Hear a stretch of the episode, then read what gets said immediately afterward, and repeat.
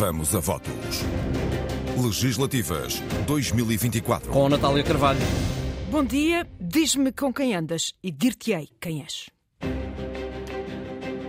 Tem que assumir. Ah, não, é Pedro Passos Coelho. Ah, não, é Gonçalo da Câmara Pereira. Ah, não, é Nuno Melo. Ah, não, é Paulo Núncio. Desculpem lá, cada um escolhe com quem anda e isso diz muito do que quer que se quer para o país.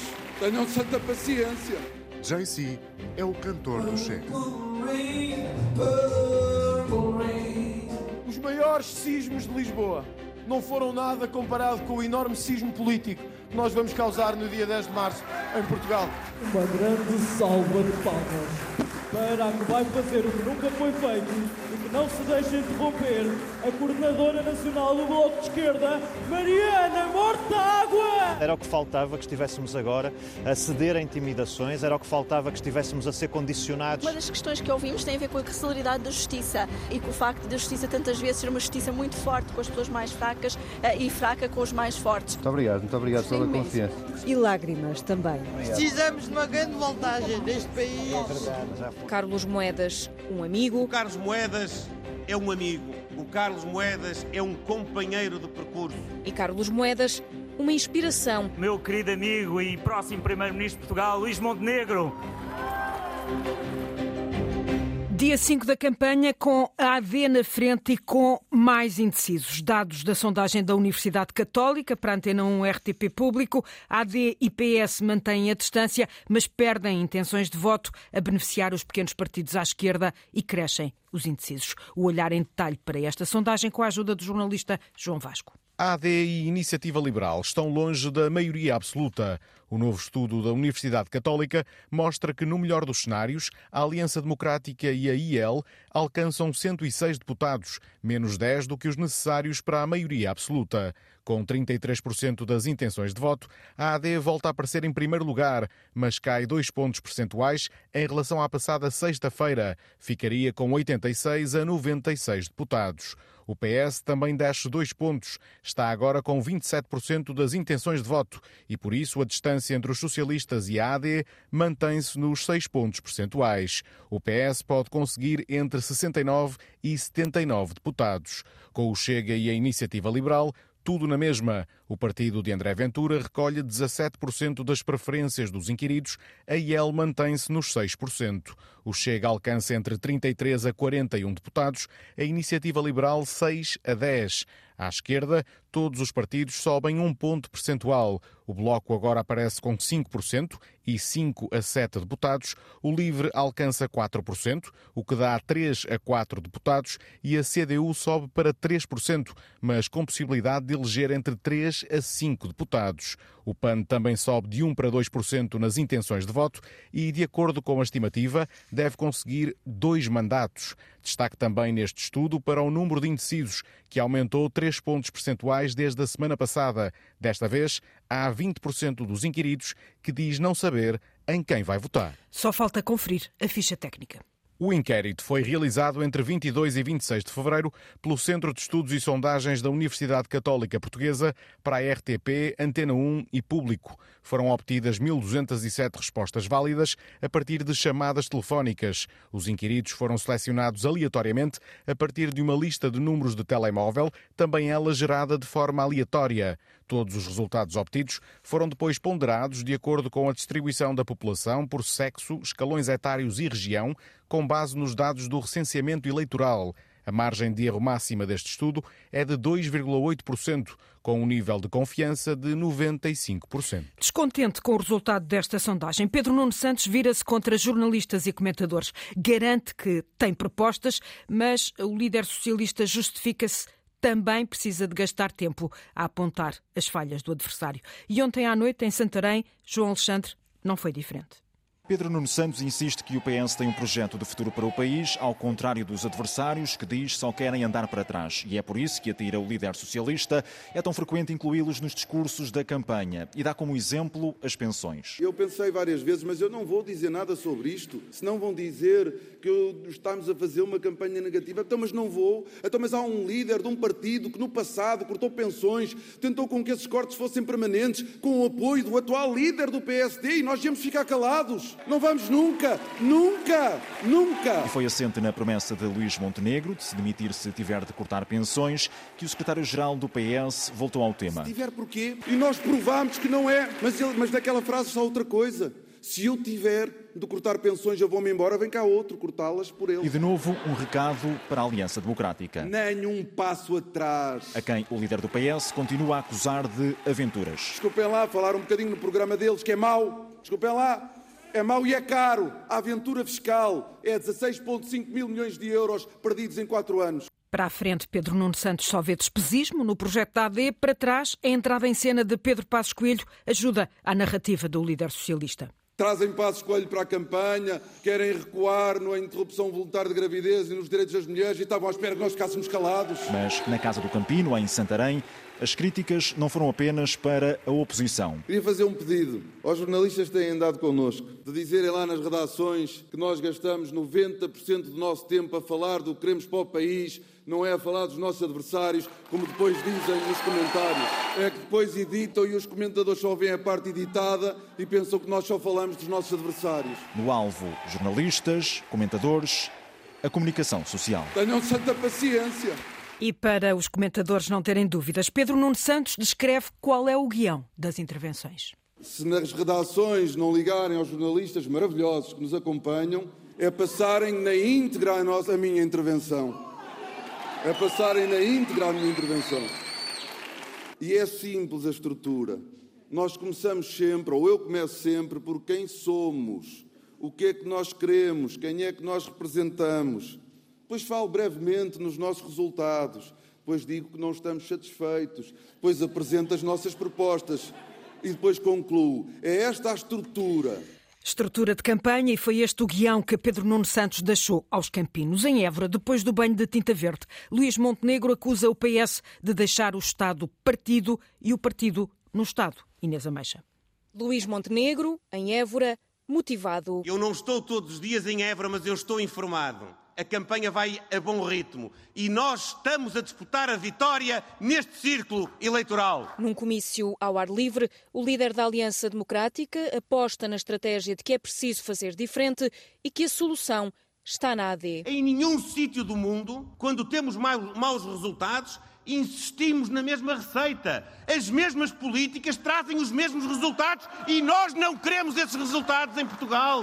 Lembra as propostas que tem para a saúde, a agricultura, traz também as medidas da AD na área da cultura e do desporto e insiste nas críticas ao PS.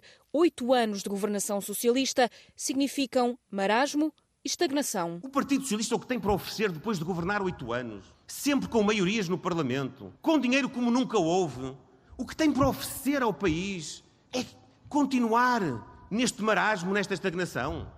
Então o Partido Socialista é o primeiro a reconhecer e a dizer aos portugueses: não votem em nós, porque nós não temos mais ambição do que isto. Nós esgotamos, esgotamos o nosso prazo de validade. E conclui: o Partido Socialista vai para o governo, deixa o Estado todo partido. E deixa também o partido todo no Estado. Nesta jornada em Évora, Montenegro teve ao lado o Presidente da Câmara de Lisboa um suplemento de inspiração.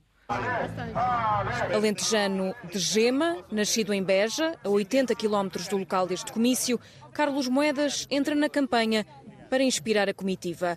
Carlos Moedas, um amigo. O Carlos Moedas é um amigo. O Carlos Moedas é um companheiro de percurso. E Carlos Moedas uma inspiração numa alusão à vitória surpresa nas últimas eleições autárquicas, em que Moedas venceu a Câmara de Lisboa contra Fernando Medina e contra toda a expectativa. Mas o Carlos Moedas é, sobretudo, a expressão da convicção de que as lutas difíceis para nós, Aliança Democrática, são para vencer. Rasgados elogios de Luís Montenegro, líder da AD, recíprocos para Carlos Moedas. Meu querido amigo e próximo Primeiro-Ministro de Portugal, Luís Montenegro.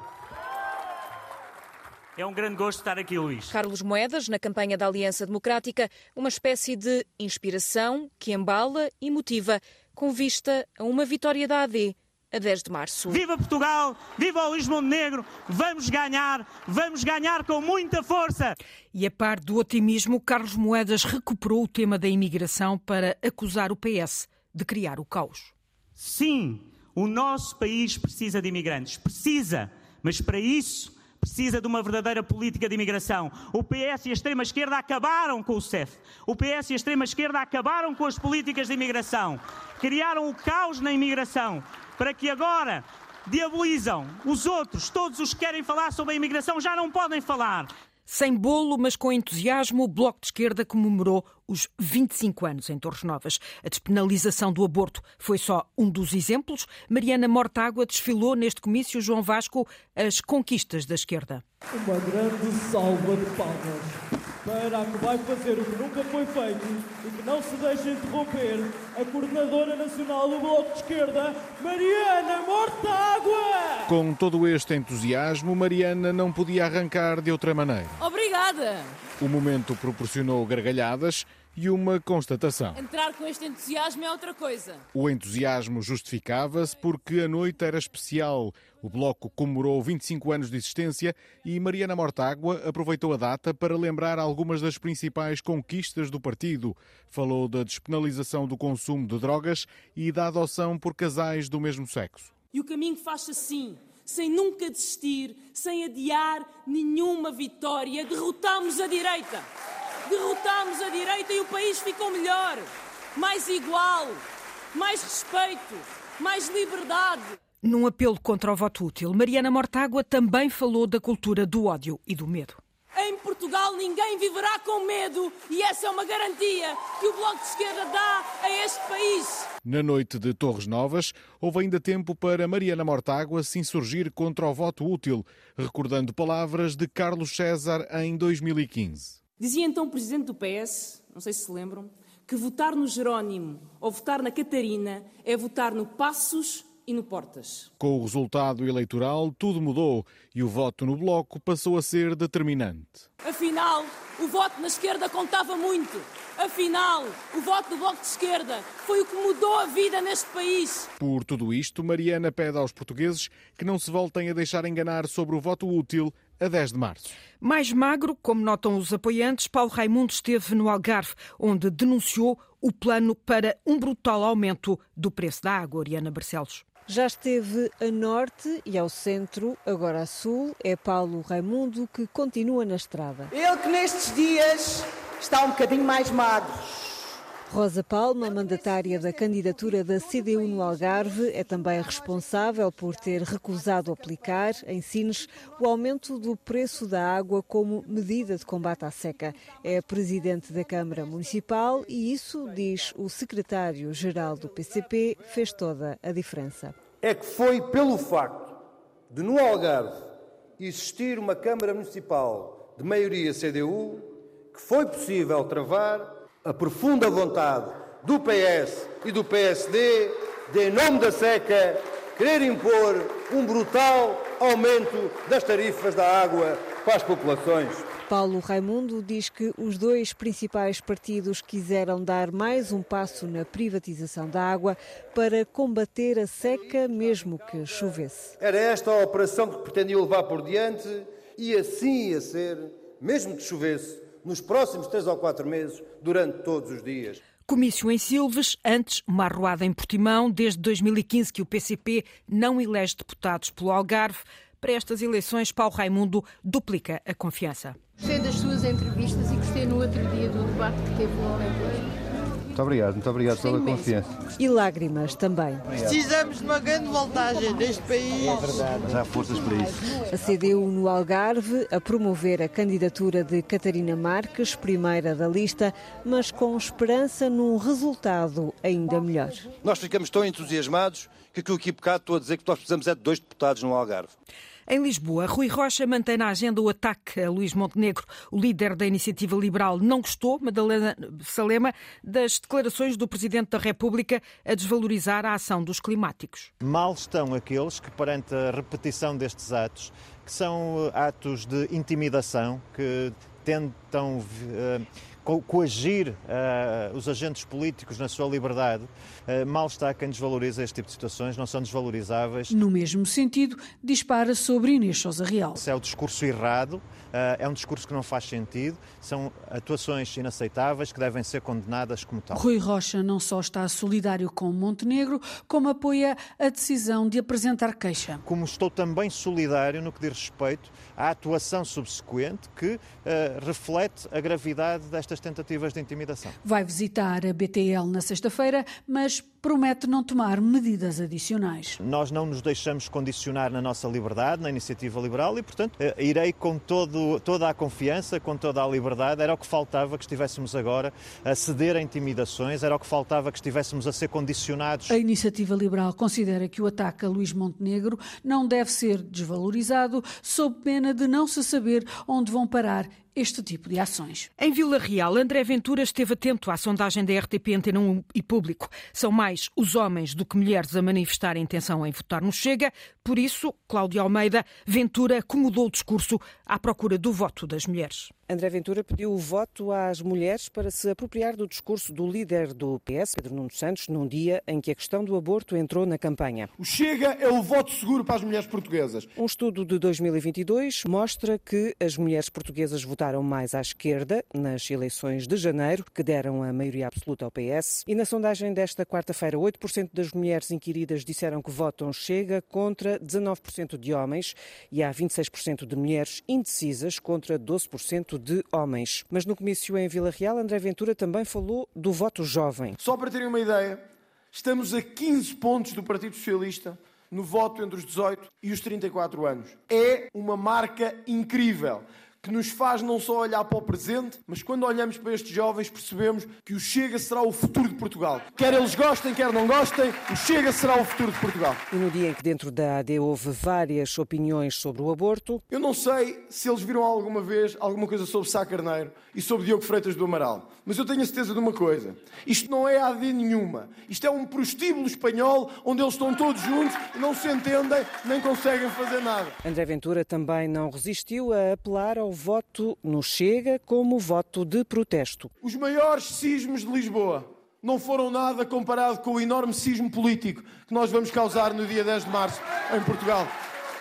É a alma de um país cansado de ser roubado e de andar há 50 anos a trabalhar para sustentar quem não quer fazer absolutamente nada. Esse é o nosso voto de protesto em Portugal. Ventura aos gritos para o aquecimento nos palcos do Chega costuma entrar outro protagonista com quem o jornalista António Jorge conversou. Os Invisíveis. Enquanto André Ventura não está ou está sentado à mesa, todos os olhos das hostes do Chega estão nele. Os olhos e os ouvidos. JC é o cantor do Chega. O JC vai ser o Prince do Chega? Podemos dizer que sim, a nível, musica, a nível musical uh, costumo ser eu praticamente sempre a vida. Há música de norte a sul? De norte a sul, sim, sim. Consoante o local onde a gente está, a gente temos que improvisar e é isso que um artista deve fazer. Sente-se em casa? Sim, posso dizer que sim.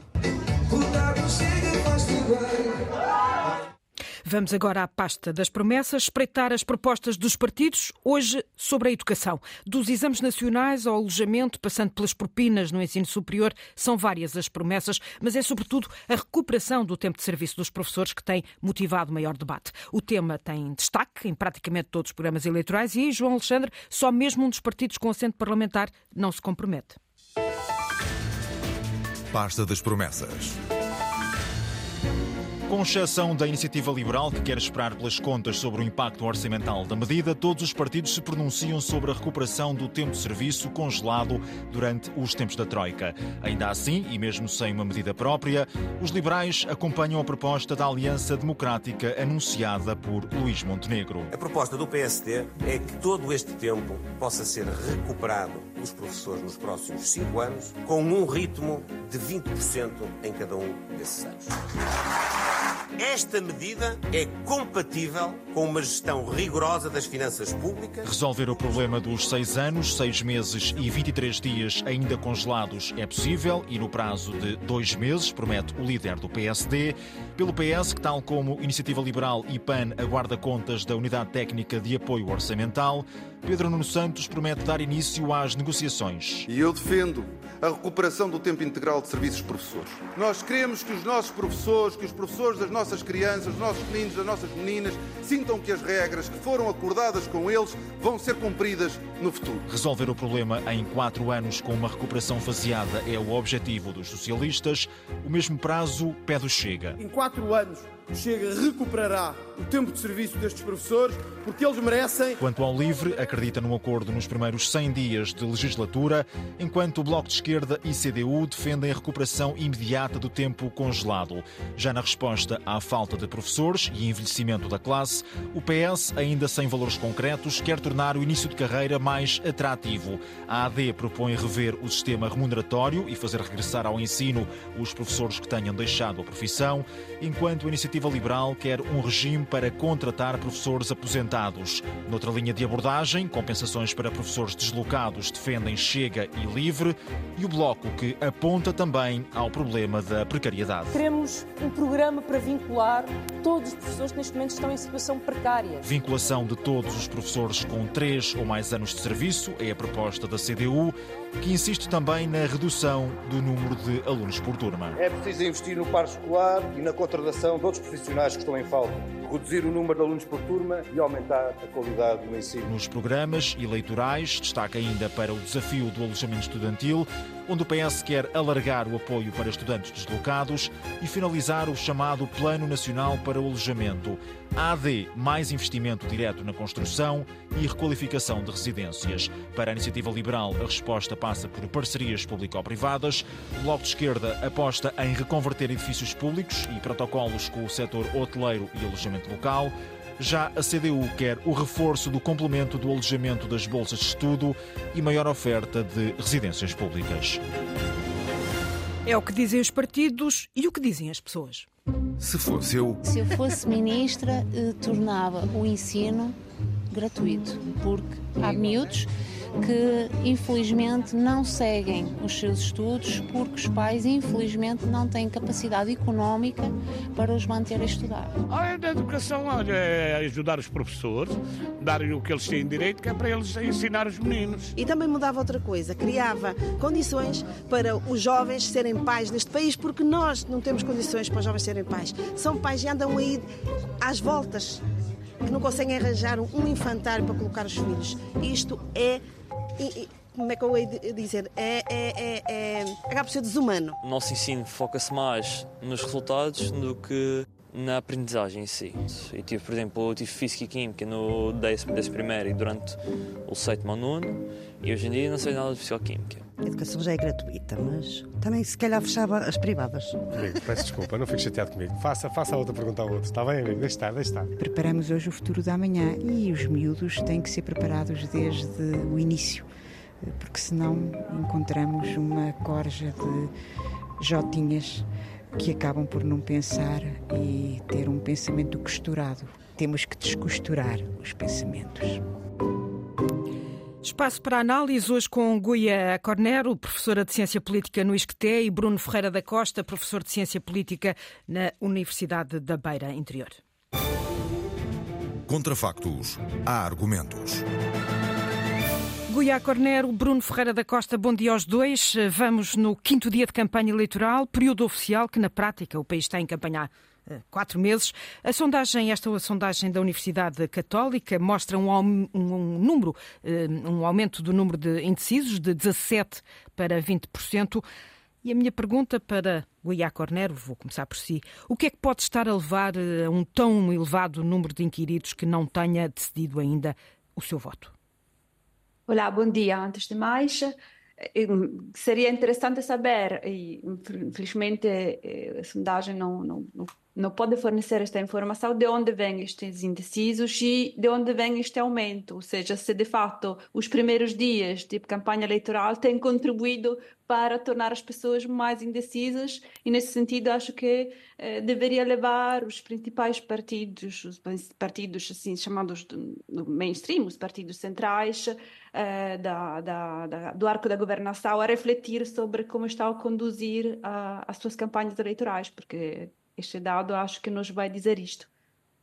Eh, Bruno Ferreira da Costa, eh, na sua opinião, são, é a campanha que não, não está a, a, a esclarecer ou eh, são os eleitores que não estão propriamente a ser seduzidos por um voto útil?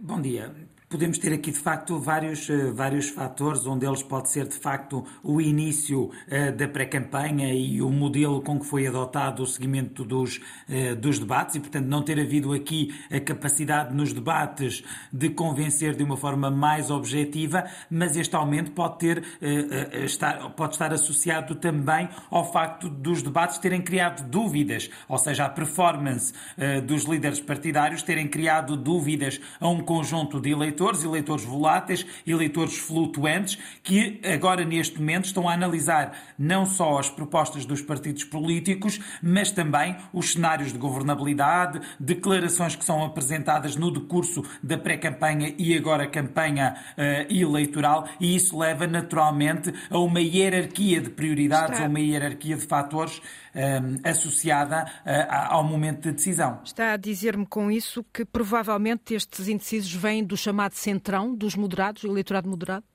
Nós, eh, de facto, não temos, não temos esses dados, mas temos aqui um eleitorado que eventualmente eh, irá decidir com base eh, nesse, nesse racional. Ou seja, um eleitorado que está ainda a tentar perceber quais são os cenários possíveis de, de, de coligação, quais são as linhas vermelhas de uma forma mais determinada que os partidos assumem, porque, de facto, embora tenhamos tido declarações nesse, nesse sentido, o decurso da campanha vai trazendo sempre ou vai alimentando sempre algumas dúvidas uh, relativamente a esse, uh, a esse cenário.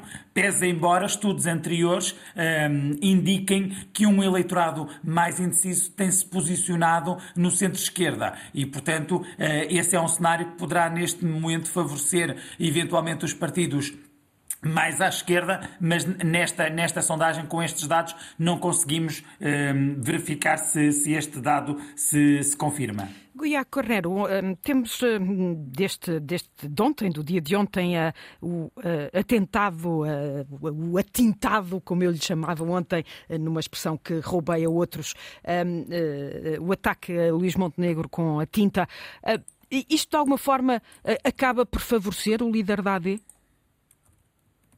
Bem, eh, digamos que isso, também todos os outros líderes uh, dos outros partidos solidarizaram com ele, com Luís Montenegro, ao final deste, deste assim, ataque, entre, entre aspas, mostraram uma solidariedade e conjuntamente criticaram a forma deste ataque.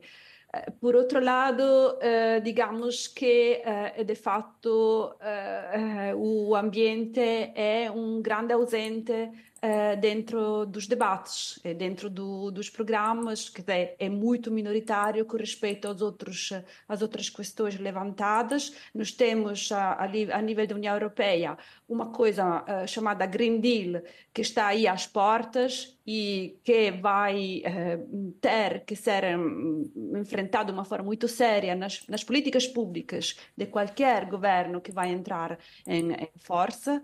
Uh, portanto, que, e, e não está, é, é, uma questão que não está a ser, a ser acompanhada muito nos debates. Uhum. portanto, Uhum. que os meios sejam uh, errados, podemos concordar ou discordar, mas de facto isto é uma Ficou a denúncia, exato. Uh, Bruno Ferreira da Costa, dou-lhe mesmo 10 segundos. Uh, favorece ou não este tipo de ações? Favoreceu ou não o líder da AD?